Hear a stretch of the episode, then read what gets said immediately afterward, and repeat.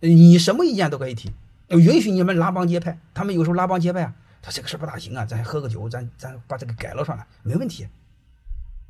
有一个鸟人就是一次一万，一次一万，你们一天两万，一天两万，罚的受不了啊！他有时候他忙的时候连缺好几个月，他不是罚五六万吗？那学费嗯就差不多了，受不了啊，受不了什么？最后又改啊，我说改没问题啊，嗯，最后说别罚一万了，罚六千吧，我说没问题，你们自己定就好了，明白吗？啊，你比如我最后有时候去相互企业参访啊，参访时候老板到他那到你那参访参观，你不得做东吗？做东不得喝酒吗？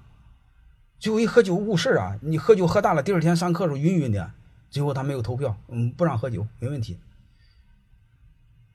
关键是你要知道，你们那别的省还好呀，山东 喝酒的难受啊。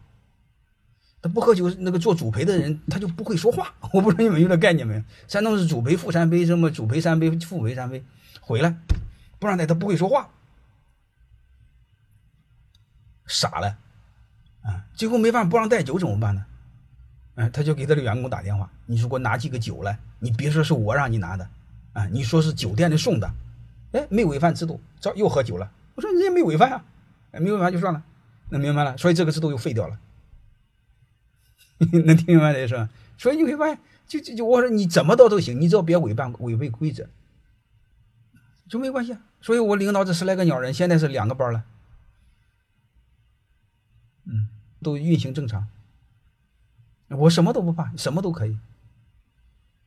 嗯，后来他们发现这个效果很好，能不能带高管？我说没问题啊，带带多了人也烦，你的带我不带怎么办呢？那那说是一个人收钱吧，收两千块钱，你就会最多的时候带五六十个高管在后边听。结果我上一次课，你会发现罚款五六万，然后他们高管一个人两千，五六十个人又收十来万。因为我这个班盈利状况非常好，你能听明白吗？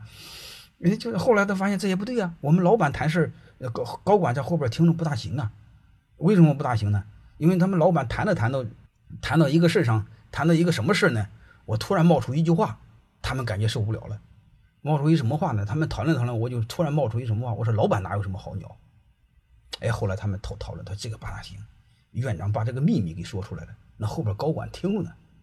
后来他们又讨论，不带高管了，嗯，过半通过拉票，又不让带高管了。能明白吗？所以这个老板不是好鸟，不能让高管知道啊。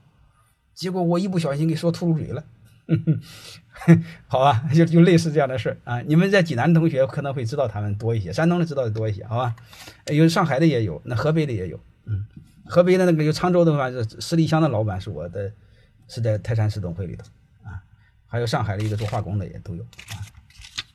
好吧，通过这个我就给你们谈一个事儿，你们要知道规则。知道什么是规则的规则，就如此简单。